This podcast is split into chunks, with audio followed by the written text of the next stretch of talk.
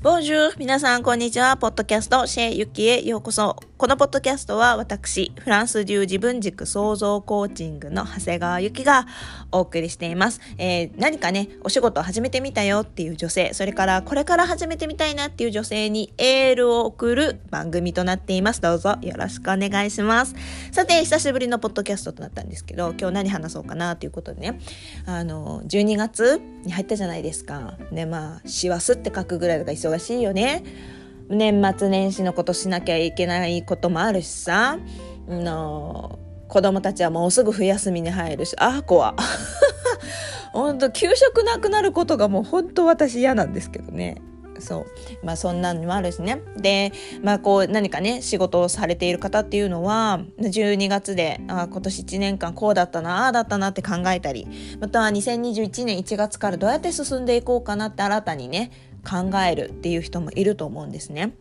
でまあ、ふっと見れば、まあ、みんな、まあ、私もやってますけどクリスマスプレゼント企画とかみんなちょっとバタバタバタとやり始める時なのであなんかみんなすごい頑張ってるやばい頑張らなきゃみたいな時になっちゃうかなと思うんですけどもそんな時こそですよもう今こそマイペースを思い出そうっていうことをねちょっと語ろうかなと思ってます。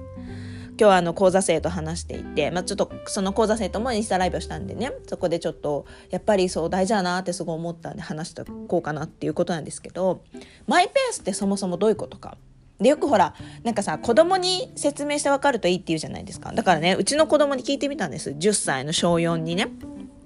彼にマイペースってどういうことだと思うって言ったら彼は自分の速度を保つということ。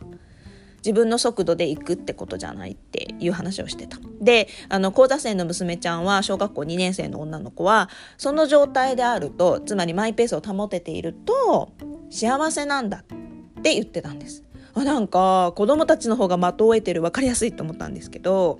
そう本当まさにそうだと思う自分の速度でよくってそしてそれが保ててると、まあ、自分がご機嫌な状態でいられると思うんだけどもどうですか皆さん？ちょっとそれ見失ってません？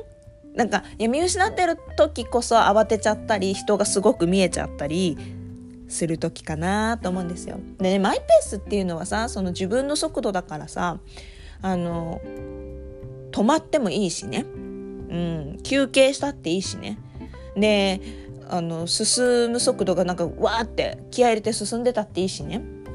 でそれがあの何て言うんですか？本当に自分の速度でいいと思うんですね。まあ、講座とか入るとそのあの講義がある月とか課題が出たりするからね、まあ、ちょっと自分の速度っていうふうにはいかないのかもしれないけど私結構自分の講座生にもあのいいですって自分の速度でいいですと今これやってるけど今がそこに自分ができない感じならばやらなくていいですよって言ってるんですね。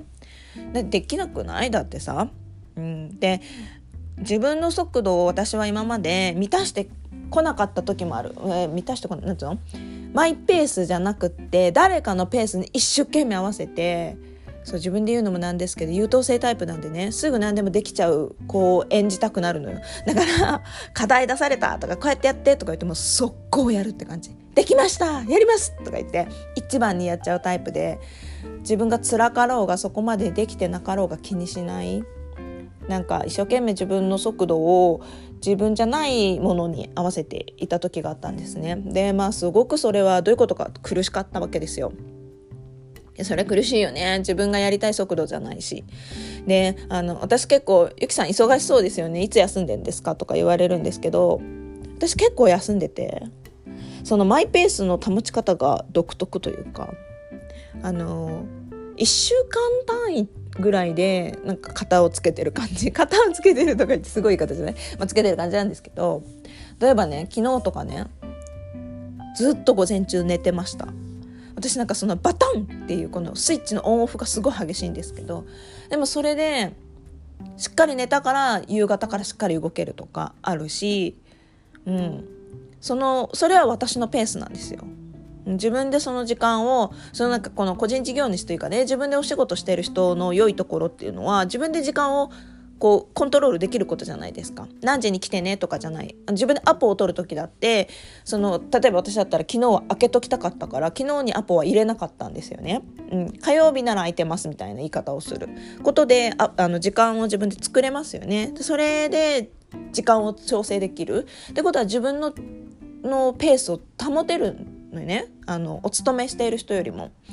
保ちやすいと思うんですね。あのまあ、定期的だしこう、ね、例えば毎日平日の8時から5時みたいな感じだったらその時間はこう働く時間で通勤があってでこう決まってるから逆にまたペースも作りやすいと思うしそれはそれで本当にいいと思うしだけど私たち個人事業主ってこう自分でね時間を作れるんだったら余計にマイペースをしっかり自分でその手綱持っとかないと人に乱されちゃうって感じなので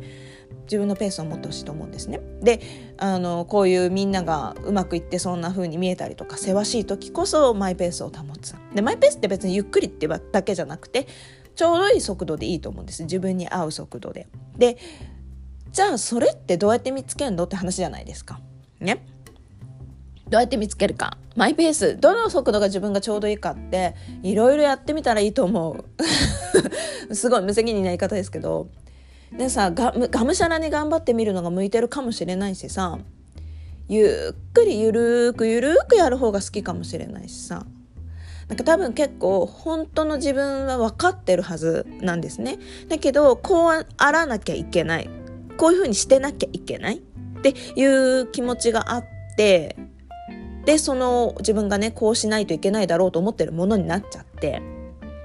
そのペースにで生きてたんだね。それは本当のマイペースじゃないじゃないですか。だからね私は結構マイペースっていうことに限らずあの全てにおいてですけどなんか元ありのありありの姿というか元の姿に戻るそんな感じかなと思ってるんです。でそうなった時にさマイペースじゃあ何ってまた考えようってなった時にねやっぱね自分がちょうどいいって思えるやつ居心地いいって思えるやつだと思うんですよ。うん、でそれはじゃあどうやって探すのって言ったら、まあ、それはいろんな探し方があると思います。うんと、私もコーチングでやったりもするし、えっと、誘導瞑想を使ってねあのまあ、ヒプノセラピーとかねそういうのに近いですけどもまあそのいうので皆さんの潜在意識の方から引き出すこともあるし単純にヨガとかやってリラックスすると自分ってこういうのがいいんだって分かるっていう方もいらっしゃるしいいろいろだと思うんですよね。うん、だからその自分が一番好きな感じこういう感じが好きってあると思うからうん、だってさカフェ一つとってもどこのカフェで休んでるのが好きですかって言われた時にハワイアンカフェが好きって人とねちょっとこう大正ロマンみたいなのが好きとかいろいろいると思うよね。そんな感じで自分のそのリラックスする状態心地いい状態っていうのは人それぞれだと思うんです。だからどれが正しいとかどれが間違ってるとか、うん、母親としてママとしてそうこういうのがいいだろう、うん、個人事業主としてこういうのがいいだろう。カウンセラーコーチとしてはこういう風であるべきであろうとかそういうのってないと思うんだよね。本当に。全然どうでもよくないですか？どんなでもいいと思うの。でその人がそれでいいってその自分のペースで居心地よくちょうどいいと思えるんだったらそれでいいと思う。でそうなってる時が一番なんかベストパフォーマンスができると思うんだよね。なので皆さん是非今一度こう忙しくなっちゃう時ほどとかこうあのうさぎと亀じゃないけどうわ抜かれてるみたいな時って思っちゃう時ほど待って待って私って私のペースどんなだったって感じで思い出してほしいなと思います。そう私もそれをね意識していこうってすごく思ったのであの皆さんにもお話ししようかなと思って今日話しました。うん、あのぜひねこの自分のマイペースってどんなかな自分のリラックス状態がどんなかなって知り知ってほしいなって知っておくと本当に、ね、分かりやすいと思います。うん、でまあ私がいつも言ってます自分軸っていうのはですねあのそういうのを知ることから作り上げていくんですね。なので是非ねそういうのをやってみたらいいかなと思います。はい、でえっ、ー、と今ですね最初の方にもちょろっと言ったけど私クリスマスプレゼント企画っていうのをやってましてはいまたねそれもそれはですねあなたのお悩みに合わせたフランス名言からぴったりなものをお選びしますっていう感じで、まあ、画像で私絵とか描けないから画像でね作ってお渡しする。でまあその言葉の説明なんかをちょろっと載せてやってます。ですごく好評いただきましていつだっけ？昨日一昨日ぐらいに発表したのにもう埋まっちゃったんですけどちょっと追加でやろうと思いますのでもしよかったらねあのこれ聞いた人でねやりたいよって方はねえっ、ー、と LINE に登録してくださってもいいし、D、インスタに DM くださってもいいかなと思います。ぜひあのご連絡ください。でマイペースをつかむそんで掴んだそのマイペースをなるべくこう手放さないようにねやってったらいいかなと思うんですね。うん、自分の道を行けばいいんだと思います。あのそのフランス名言の中でもうお送りした方がいるんですけどもあのちょっと話すとねココ・シャネルって言いますよねシャネル実業家のねシャネルはさすごい成功を収めたしさ今でもこうしてなおね誰が聞いてもああの人ねみたいな分かるぐらい有名な人ですけど何がすごかったってねあの人やっぱ自分のペースを崩さなかった。うん、一回引退したってするっていうかこうちょっとね引いた時に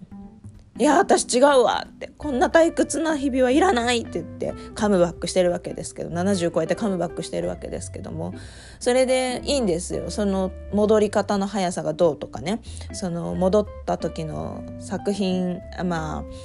ああのコレクションがうまくいこうがどうしようが誰かがうまくいったねとか言ってくれる方はもうどうでもよくて彼女自身が満足すればいい。それを最後にしたいっていう感じでやったんだけども彼女は自分私は自分の道を自分で決めたしその道を歩いたしその道の奴隷になったのよって。自分が決めたところだからって。だからどうすると自分は嫌でどうすると自分がの楽しい楽しいというか居心地がいいかっていうことが分かっていた。でそれを貫いたんだと思うんですね。なのであの